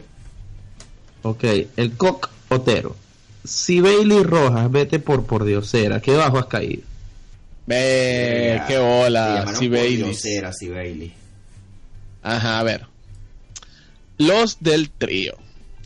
Que se vayan Ana María Colson, Lisbeth Annette Goncalves, Luisa Rauseo y Erika Quevedo. Porque quedamos para una joda. Se ponen a pedir street poker y se lanzan una super microondas 5000. No arrugue si no va a planchar. A ver. Yo necesito No, o sea, yo, el análisis Ajá. de esto. El análisis de esto, mi aquí, yo necesito el Ajá. análisis de esto. Ana María, Lisbeth, Luisa y Erika. Ajá, pero lo primero es saber quién coño escribe, si es un tipo o es otra jeva. Porque aquí, aquí veo tus detalles. Entonces se lanzan una super microondas 5000 y no arrugue si no va a planchar. Las muchachas querían quitarse la ropita. La de micro, microondas 5000, imagino que hay que andar en un toqueteo, en un juego, un tal, una cosa. Ahora bien, si el que escribe es un tipo, esto, es muy, esto, esto es muy sencillo. Ana, Lisbeth, Luisa y Erika vieron que ahí no había suficiente para todas. No había suficiente lavadora. Y a lo, y a lo mejor ni para una. Yo dije, ¡oh! Aquí nos prometieron que nos iban a dejar hasta paralítica y "Mm, ¿con qué? Ahora, si la que escribe es una mujer, ahí sí la cosa se pone interesante. Pero, quer- amigo el de los tríos, u- para empezar, una, dos, tres, ahí hay cuatro mujeres, eso ya no eso no es trío, eso es orgía. Uno. Dos. Empezar. Ahí faltó caña. Mm, Te lo puedo decir de una. Ahí Claro. faltó caña. O sea, porque si esas mujeres iban con, en plan de street poker y tal, ahí lo que faltó fue caña. Tres. Usted tiene, usted tiene a sus a las cuatro mujeres ahí, ¿verdad? Hay una que es la palante, que es la que le ayuda a las otras a quitarse la ropa en el póker y la vaina, la que hace los comentarios. Esa es su aliada. Claro, esa joda no empezó de gratis. Claro. Exacto. Esa es su aliada, esa es su mejor amiga, esa es la que usted tiene que apoyar fuertemente. Va a identificar a otra de esas niñas que es la que, coño, es la que más le cuesta quitarse la ropa, es la que lo hace, pero así como que, mm, esa te falta de caña. Y luego está la que en algún momento se acuerda que tiene novia o marido, hermano, carajito, que es buen estudiante, que tal. Esa es la que usted tiene que mandar a dormir temprano o sacar de ahí porque es la que le va a empichar la fiesta. Que si no fuera por las otras dos, ellas tuvieran un convento. Así mismo. Entonces, uno, no toque tema de- ni que le pueda recordar a nadie de esa gente. Dos, meta más caña en esa fiesta. Tres, haga de su mejor amiga su aliada. Y no sé, necesitamos más información porque este es mi análisis técnico, así desde afuera, Con lo que tenemos. por lo que tenemos. Sí, te- te- estoy trabajando con poco. Sí, sí. Bueno, después de ese análisis voy con Edelmira Torres que dice que se vaya Eduardo Enrique Romero Montilla. Coño, lo dejaron en la calle, compadre. Vale, Sí me gusta. Además, Vamos a buscarlo en Facebook de una Sí. vez. Porque me dice, porque me dice No para lanzar Montilla. una fiesta, le decimos a 50 personas durante todo el tiempo y durante todo el tiempo me dice, "Tranquila, que todo bajo control." Y el día de la fiesta se escoleó. No sé qué es escolearse, Chegoleo. Mm, Lo, lo, lo desconozco. Si me dices que lo espuelaron, te puedo decir, pero. Ok. Y desapareció. No compró nada, no trajo alcohol y aparece a las 3 a.m. como si nada pidiendo caña y comida. Bueno, bueno. Mira, este, podemos, podemos grabarme y mandar para el carajo. No, no, eh, ya, mande, para- mande para el carajo usted de una vez. ¿A quién va a mandar? Ok. Mira, voy a mandar a un personaje hoy que limpia baños. Que limpia baños. eh, y este personaje, mira, me hizo mucha gracia porque él lo ascendieron de, de limpia baños a la persona que ensucia el baño, ¿no? Y yo, estoy, yo estoy yo estoy pensando que, que como él tuvo muchos años de limpia baño, su la manera con la que se expresa mientras ensucia el baño iba a ser mejor.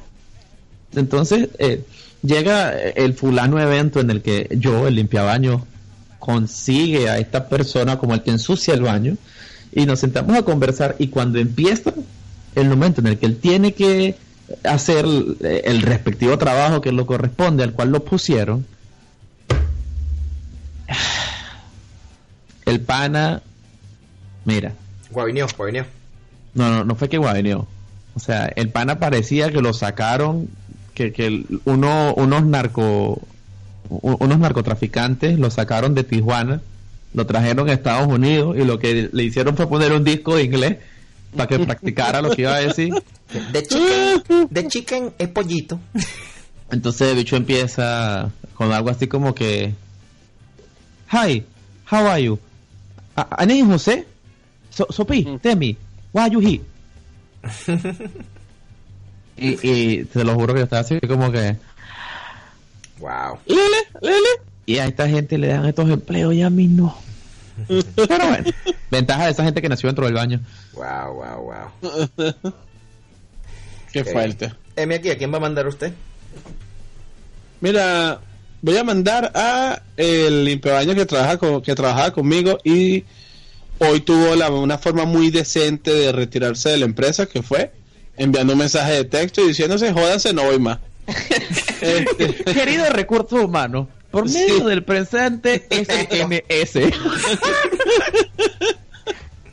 o sea, de verdad, a mí me parece que yo que ay no, que, es que es que me da creo que hasta la dilla mandarlo por el carajo, porque es que de verdad la gente, yo no sé qué coño le pasa por la cabeza. Y si así no sé, no sé. Yo soy yo estoy achapado a la antigua. Él hizo, él hizo la graciosa huida y antes de que lo fueran él se fue. el baño. Mira, yo... No, mira, a mí, o sea, o me votan como es, o yo me voy como es. Llego ahí, mira, métete tu trabajo por el culo, que digo. Pero así por un mensaje de texto me parece tan insípido. La imagen del tipo metiéndose la poseta sucia. Fue Sí. increíble. Eh, Mira, yo hoy voy a mandar a una persona que me, me contacta y me dice, hola, buenas tardes, quería saber si tienes disponibilidad para el martes para que limpies un baño a las 8 de la mañana y cuánto es el costo para poder limpiar ese baño. Yo le digo, sí, sí, estoy disponible, le doy el costo, le digo este, los pormenores. Y después me manda un mensaje y me dice, ay, eso es todo, lo, único- lo único que necesitas es el limpiador de poseta y ya. Yo le digo, claro, usted me está contratando para limpiar el baño. Lo único que necesito es el limpiador de poseta y el jabón. Y después me dice, pero yo necesito, yo necesito que tú te veas conmigo antes. Yo le digo, pero ¿para qué? Si yo lo que voy a limpiar el baño. Que ella tenía, eh, que ella quería que tuviera, si, si la máquina que ella tenía para ensuciar el baño estaba en buenas condiciones. Entonces yo le digo, yo normalmente llego a limpiar el baño 15 minutos antes y después limpio mi baño porque yo soy un limpiabaños profesional certificado por el gobierno federal, le digo. Y ella, ay no, pero es que me parece como muy deportivo que tú te aparezcas 15 minutos antes de limpiar el baño, chico. Y yo le digo, mira, este, ¿sabes cómo es la cosa? Este, yo soy un limpiabaños profesional y ahora nos vemos el día de la entrevista, digo, el, el día de limpiar el baño, a la hora que hay que limpiar el baño. Ay, no, mira, yo te voy a llamar después, voy a ver cuáles son mis opciones porque este, la persona que quería que me limpiara el baño no está disponible. Y le nombro a las dos personas, entre esas Cheo Leo, y él me dice, ay, sí, ellos están ocupados. Así que mira, vete para el recon- vete para el super carajo, muchacha. Este, mira, porque antes- ahora antes ya de no estoy subir- disponible. Antes de subir, cómprate unos guantecitos que te lleguen como de una hasta el hombro, el cepillito, el jabón, porque te va a tocar Limpia el baño solita. brazo, yo. Te va a tocar darle brazo para sacarle la mierda a esa poseta. Eh, Cheo Leo, ¿cuál es el pi- quién se lleva el pirata del, de la semana? Por favor. Mira, la verdad me parece que todos hicimos hoy un trabajo magistral, ¿verdad? Así que eh, esto está cerrado, ¿ok? El silbón.